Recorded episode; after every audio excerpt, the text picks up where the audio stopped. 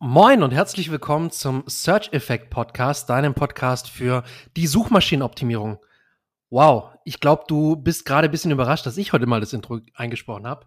Ich bin wie immer Yannick Schubert von Stop Looking und bei mir, ich wollte schon sagen zu Gast, aber das stimmt ja gar nicht. Danke. Mit mir zusammen sitzt wie immer der Jonas Tietgen von WP Ninjas. Moin Jonas. Moin, ja, ich bin meistens dabei. Also äh, äh hallo an alle, meistens, ich bin ja. kein Gast. ja, wir dachten mal spontan, ich mache heute einfach mal das Intro. Wir hatten es ja letztes Mal angekündigt und dann haben wir jetzt kurz vor der Aufnahme haben wir uns entschieden, nachdem Jonas äh, das erste Recording verkackt hat. danke, danke fürs Outen. Ja, also das Witzige einfach, ist, das Intro, das Intro habe ich ja so im Kopf, dass ich normalerweise nicht mal drüber nachdenke, während ich's rede. Und diesmal habe ich voll drüber nachgedacht, weil ich viel zu lange Mittagsschlaf gemacht habe. Und sobald ich anfange drüber nachzudenken, ist schiefgegangen. Na, dafür bin ja ich da. Jetzt, jetzt bin ich mal eingesprungen. Ne? Wir können Perfekt. jetzt mal ab und zu mal abwechseln. Ähm, über was sprechen wir denn heute, Jonas? Wir sprechen heute über eine coole SEO-Methode, die noch recht neu ist, sage ich mal, beziehungsweise sie ist nicht so neu, aber sie kommt mehr und mehr gerade auch hier nach Deutschland rüber. In Amerika wird sowas im Englischsprachigen schon sehr lange genutzt. Und diese Methode ist super, um viel Content mit wenig Aufwand zu produzieren und dadurch richtig coole Rankings zu bekommen. Ähm, und wir haben so zwei, drei Praxisbeispiele, wie du das machen kannst. Wir erwähnen in diesem Podcast häufig eines unserer absoluten Lieblings-SEO-Tools, nämlich Ahrefs, und sind sehr, sehr stolz darauf, dass Ahrefs Sponsor unseres Podcasts ist. Wusstest du, dass es eine wirklich komplett kostenlose Version des Tools gibt? Die Ahrefs Webmaster Tools bieten dir nützliche und interessante Zahlen zu deiner Website und das tatsächlich komplett gratis.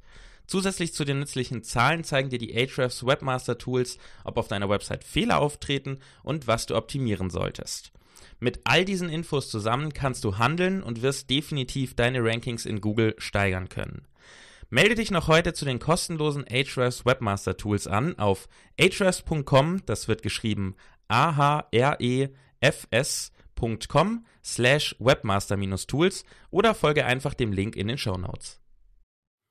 Ja, diese SEO-Methode hat auch einen Namen, beziehungsweise mehrere Namen. Ich glaube, jeder nennt sie auch ein bisschen zwei, anders. Ja. Also der Klassiker ist Brand Switch Methode, Brand wie Marke oder Brand Swapping Methode. Das sind genau. so die zwei. Es gibt aber auch manche Menschen, die nennen sie anders. Ich glaube, es gibt noch keinen so richtig etablierten Namen.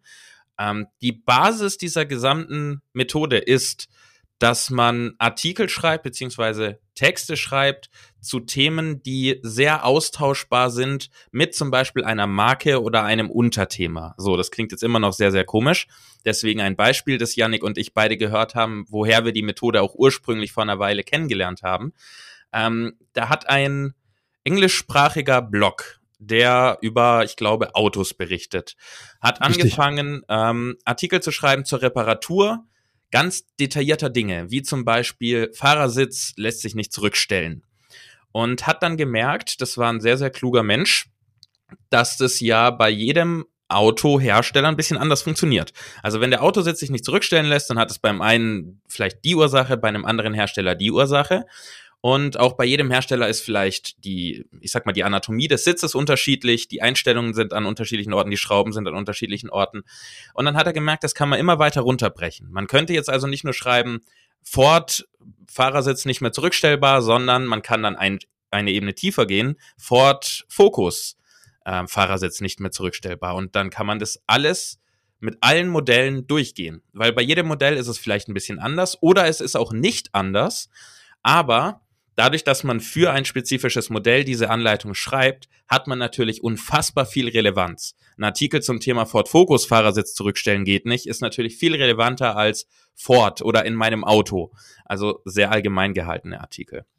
Ja, und das, das ähm, entscheidende Merkmal ist ja, wie du gesagt hast, auch vor allem die Marke.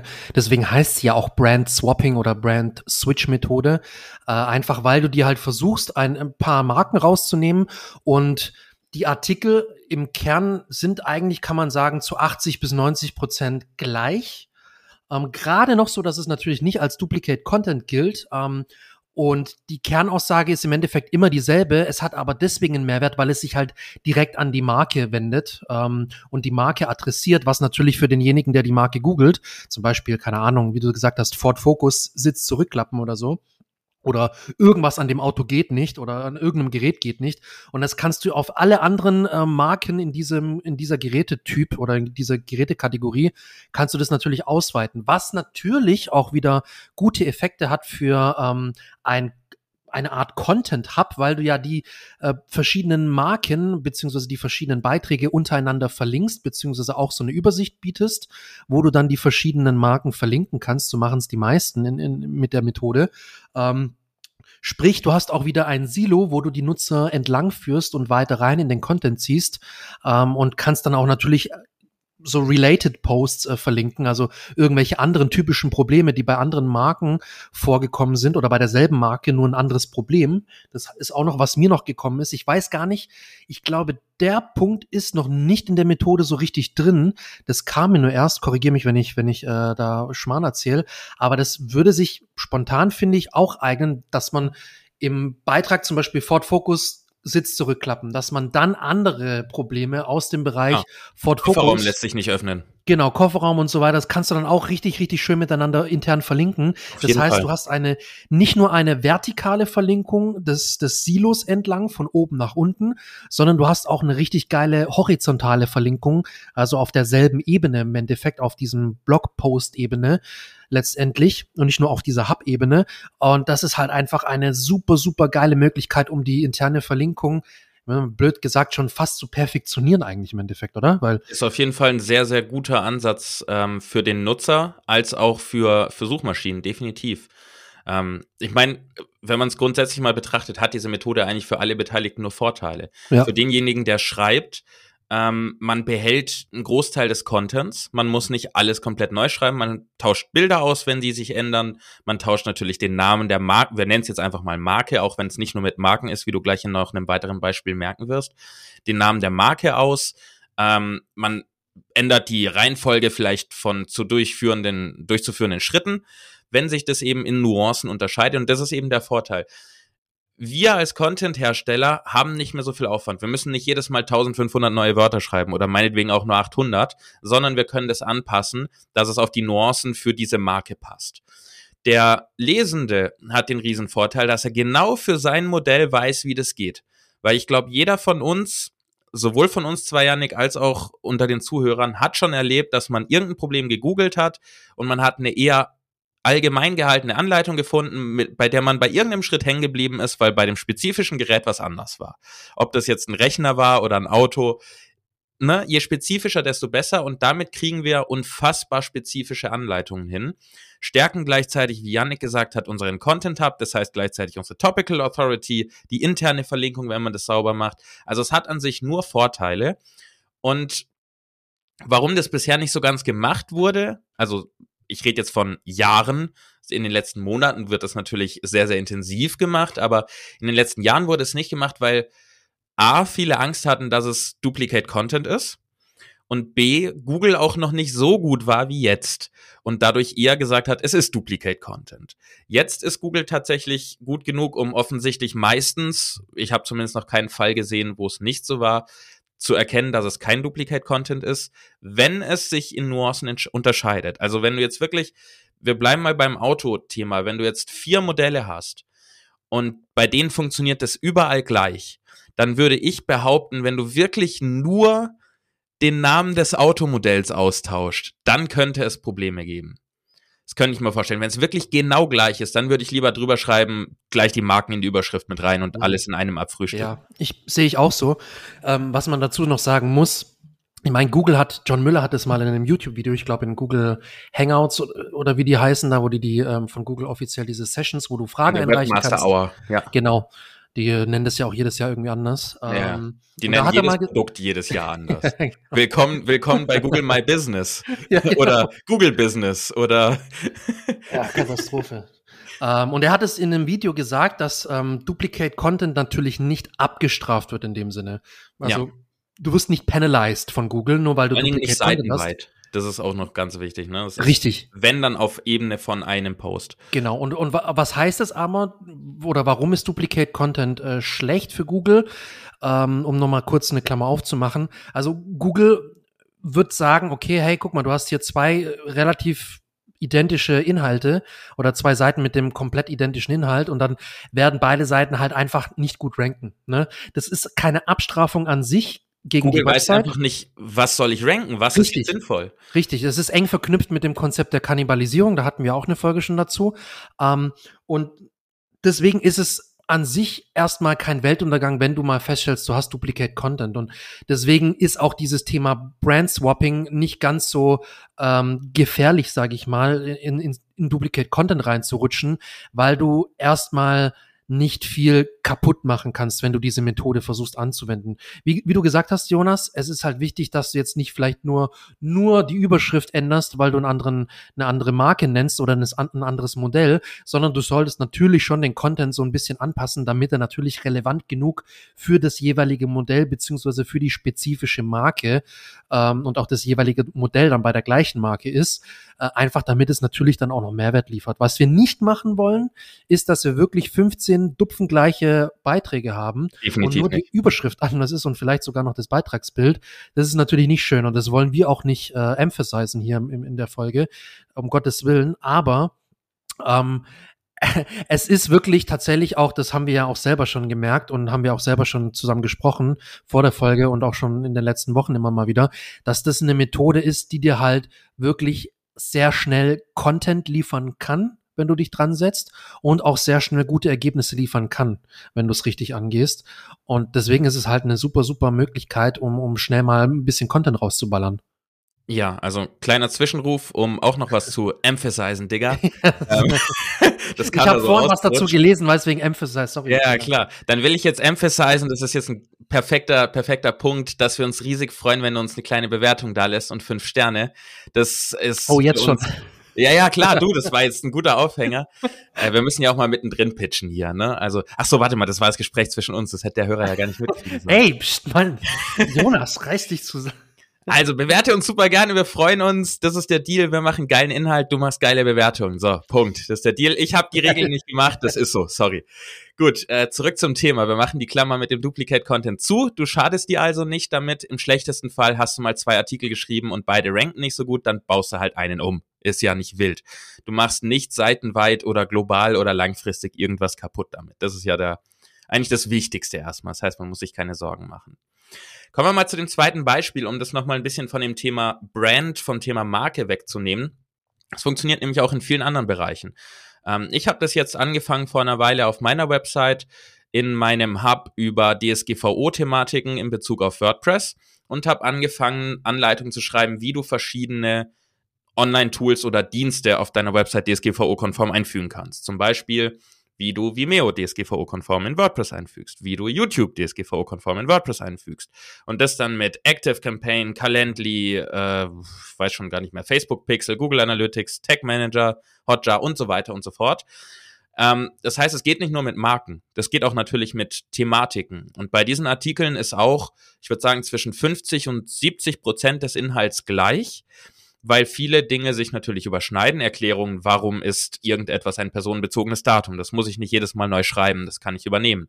Äh, bei den zwei Artikeln für Vimeo und YouTube, da es sich beides um Videoplattformen handelt, ist auch die Erklärung, warum es datenschutzrechtlich relevant ist, genau die gleiche und bla bla bla. Aber es unterscheidet sich natürlich in den Nuancen. Erstens, wie du das einrichtest, wie du ein Opt-in machst. Zweitens, wie du dann das Einbetten vornimmst auf deiner Seite.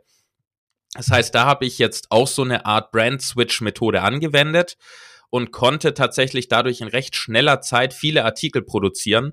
Ich glaube, das sind jetzt mittlerweile, ich überfliege es gerade mal, acht oder neun. Und die habe ich, glaube ich, jetzt so, wann habe ich damit angefangen, Janik? Vor, vor fünf, sechs Wochen oder Vor ein sowas. paar Wochen, ja. ja.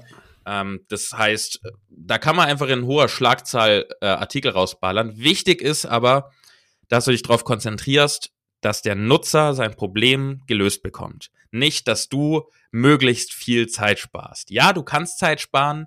Der erste Artikel hat mich extrem viel Zeit gekostet, aber ab dem wurde es immer schneller. Und am Ende wollen wir dem Nutzer helfen. Also wir wollen jetzt hier nicht dafür sprechen, dass du möglichst viel Mist raushaust und Quantität hast, sondern dass du diese Methode nutzt, um dir Zeit zu sparen und gleichzeitig mehr Relevanz zu schaffen. Das ist eigentlich unser Ziel. Und wenn Ja, du das genau. Hast du nicht nur das Ziel erreicht, deinen Nutzern zu helfen, sondern Google wird das auch belohnen. Da bin ich mir 100% sicher, weil du dadurch automatisch einen Hub aufbaust, automatisch Topical Relevance bekommst und so weiter und so fort. Und wie du gesagt hast, ich meine, das Schwierigste an, an so einem an, an der Brand-Swapping-Methode, um die anzufangen, ist ja sich erstmal zu überlegen, wie soll das generelle Gerüst aussehen, wie soll die Struktur aussehen. Mit welchen dann überlegst Themen kann man das machen? Ja. Genau, dann überlegst du dir die Bestandteile des Contents. Also ich erstmal eine kurze Definition. Was ist dieses Tool? Was ist die Marke? Was ist der Anbieter? Beispielsweise jetzt bei dir, was ist zum Beispiel Calendly oder was ist Genau. Vimeo? Ähm, warum ist es wichtig, das datenschutzrechtlich einzubinden? Oder warum ist der Datenschutz da relevant? Ähm, und so weiter und so fort. Du musst dir dann halt überlegen, okay, wie, wie baue ich jetzt meine Struktur auf? Was sind zum Beispiel einzelne Abschnitte? Was sind die Schritte? Und theoretisch kannst du die dann mit wenig Aufwand individualisieren für den jeweiligen Anbieter, für die jeweilige Marke oder das jeweilige Tool, was auch immer. Und deswegen, es kommt immer so ein bisschen aufs Thema an. Manchmal unterscheidet sich so ein bisschen das Vorgehen ähm, von dem äh, von einem anderen vor, also von einer anderen von einem anderen Thema. Beispielsweise bei den Marken, wenn es um irgendwelche Motorräder oder Autos geht, ist es natürlich anders, wie wenn du irgendwelche Tools miteinander vergleichst, beziehungsweise wenn du über Tools und verschiedene Toolanbieter schreibst. Das ist natürlich bei den Automarken beziehungsweise Motorradmarken, die sind etwas baugleicher. Da kannst du wahrscheinlich mehr Content übernehmen und musst weniger individualisieren. Bei so Tools, da gibt's schon noch mal gewisse Feinheiten. Zum Beispiel Vimeo ist ja was ganz anderes wie Calendly. Das sind zwei völlig unterschiedliche Tools aus zwei völlig unterschiedlichen Bereichen. Aber im, im Endeffekt die Struktur, die du dir einmal vorgegeben hast, kannst du schon relativ so beibehalten, musst nur ein bisschen was so an, an ein paar Stellschrauben drehen, damit der, damit der Content dann passt für das jeweilige Tool. Und das ist halt das Coole. Du kannst dich da entlang hangeln, und dann dementsprechend mit deutlich weniger Aufwand deutlich mehr Content äh, kreieren, der aber auch wirklich hilfreich ist, wie du gesagt hast. Wichtig ist, und das nehmen bitte auch mit, erstelle trotzdem Content, der wirklich relevant ist, wirklich hilfreich ist, weil ansonsten kannst du es gleich bleiben lassen. Ne? Wir, wir wollen ja Content erstellen, weil wir den Leuten helfen wollen. Das ist das ganz Richtig. Wichtige. Das emphasisen wir hier jetzt, Yannick. du kleine Ratte, du. ähm, bei diesem ganzen Thema darf man natürlich nicht vergessen, dass äh, man nicht nur nachdenken sollte, womit es möglich ist, sondern man am besten auch eine Keyword-Recherche macht. Ähm, und damit dann rauskriegt, ob es überhaupt Suchvolumen gibt dafür. Ähm, klar, Suchvolumen ist nicht alles. Das heißt, äh, man kann, ja, man kann einfach gucken, wo passt es thematisch. Das ist Schritt eins. Und wenn man das rausgekriegt hat, kann man es auch noch mal durch die gängigen, ähm, die gängigen SEO-Tools rein, reinwerfen und da durchjagen. Und wenn das passt, dann gibt es zwei Möglichkeiten. Entweder findest du jetzt Suchvolumen oder nicht. Aber je tiefer du natürlich in so ein Thema reingehst, ähm, je tiefer wir in, sage ich mal, die Modellebene einsteigen, zum Beispiel bei unserem Autobeispiel, desto ja, desto höher die Wahrscheinlichkeit, dass wenig bis kein Suchvolumen da ist. Was ja aber nicht heißt, dass du mit diesen Artikeln nicht Leute kriegen kannst, die auf deine Seite klicken. Also selbst wenn es keiner sucht, laut Tools sucht es irgendwann vielleicht mal jemand. Ja, auf jeden Fall. Ja. Weil wie viele Leute haben so einen Ford Focus, ne? Irgendjemand wird da mal ein Problem mit dem Ding haben. Und ich würde da eher darauf achten, ob dieses Überthema grundsätzlich ein Suchvolumen hat. Das heißt, ich sag mal, Autositz kaputt.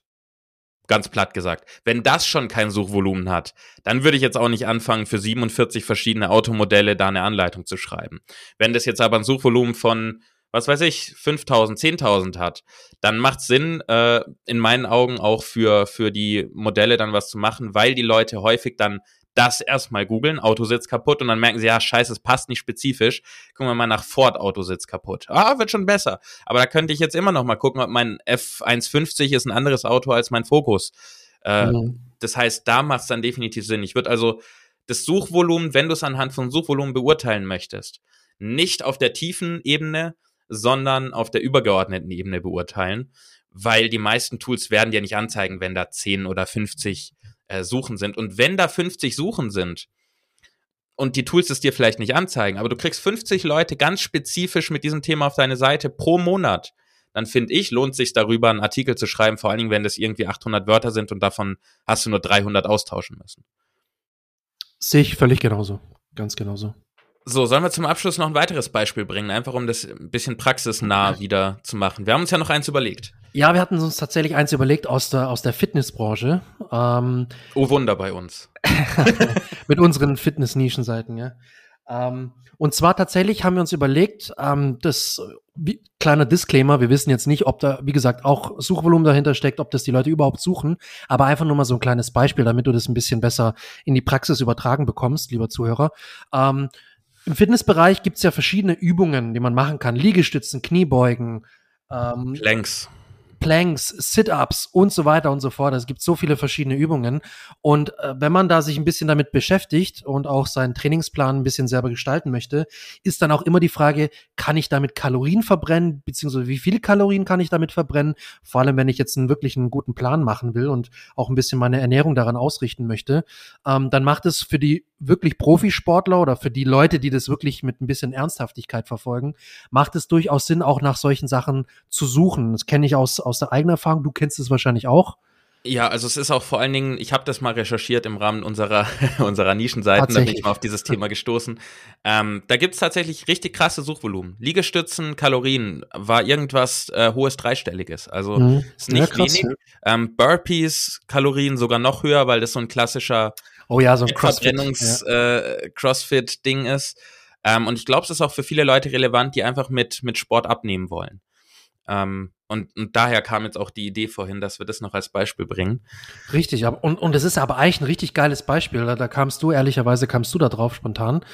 Ähm, Finde ich geil. Warum? Weil es absolut perfekt auf die Brand Swap oder Brand Switch Methode passt, ähm, weil du fast nichts umändern musst an dem Content. Also natürlich musst du natürlich was ändern, das hatten wir ja alles gerade besprochen. Aber du hast eigentlich die komplett gleiche Struktur des Inhalts. Äh, was ist kurz die Übung? Wie kann ich sie gut ausführen? Was muss ich da beachten? Und dann kannst du noch äh, schnell die Kalorienanzahl nennen und was da sonst noch relevant ist für, für kalorientechnische Aspekte und Ernährung und so weiter. kannst du ja noch überlegen, was man da noch alles reinpacken könnte. Wie optimiere ich die, die Übung? Genau, ist auch immer so eine Frage. Genau, da kann man, richtig. ist dann auch eine geile Möglichkeit, fällt mir direkt ein, das noch, das noch zu sagen.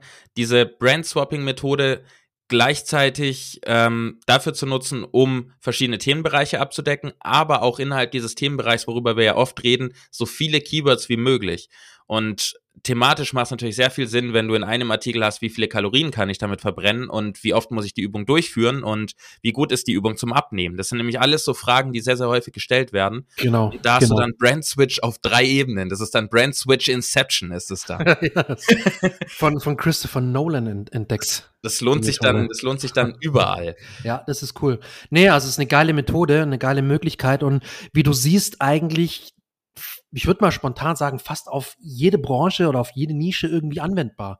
Muss halt vielleicht in der einen oder anderen Nische ein bisschen mehr Hirnschmalz äh, aufwenden, um wirklich ein Thema zu identifizieren, wo sich sowas lohnt. Ähm, eine ne Serie sozusagen draus zu machen aus diesem Thema. Ähm, aber es gibt es in vielen anderen Bereichen auch. Also auch, ich ja. denke mal, auch in der Pflanzenwelt und so weiter, wenn man da irgendwas über Pflanzen schreibt, ähm, wie man etwas anpflanzt oder wie man etwas pflegt. Ich meine, guck mal, Gartenjournal und so weiter an kommt mir gerade spontan. Wird mir, sofort, wird mir sofort einfallen, Pflanze XY als Heilmittel. Pflanze richtig. XY als Heilmittel. Oder Pflanze XY richtig gießen, richtig pflegen. Genau, ja. Also das sind wirklich so Klassiker. Ich habe ich hab schon etliche Male gegoogelt. Äh, Bonsai richtig gießen. Ah, ja. Äh, äh, Orchideen musste jetzt erst vor kurzem, weil wir eine geschenkt bekommen haben und ich dachte mir, scheiße, das ist ein klassisches Geschenk und keiner weiß, Fuck. wie man sie pflegt. Ja, ja und in, in vier Wochen fallen die ganzen Blüten wieder ab und dann habe ich da nur ein Gestrüpp stehen. Da kann jeder relate. Also jeder. Und das ist halt ein, ein, und wie du siehst, es wirklich, es eignet sich fast für jede Branche, für jedes Nische, Nischenthema, eignet sich eigentlich diese Methode, weil es bestimmt irgendein Thema in deiner Nische gibt, ähm, das du damit füttern kannst. Und es ist wirklich genial. Und ich muss sagen, es bietet aber auch echt deutlichen Mehrwert für die Nutzer, weil die dann Total. nicht mehr angewiesen sind auf so allgemeine ähm, Anleitungen oder allgemeine Ratgeber, sondern tatsächlich Gott sei Dank irgendwelche Ressourcen dazu gefunden haben, die sich spezifisch mit dieser einen Marke, Produkt, Pflanze, Tool, was auch immer beschäftigen und das dann auch auf andere Tools ausweiten. Finde ich genial, muss ich ehrlich sagen. Ich glaube, das lassen wir als ähm, letzte Wirkung dieser Folge stehen. Am Ende geht es um den Leser.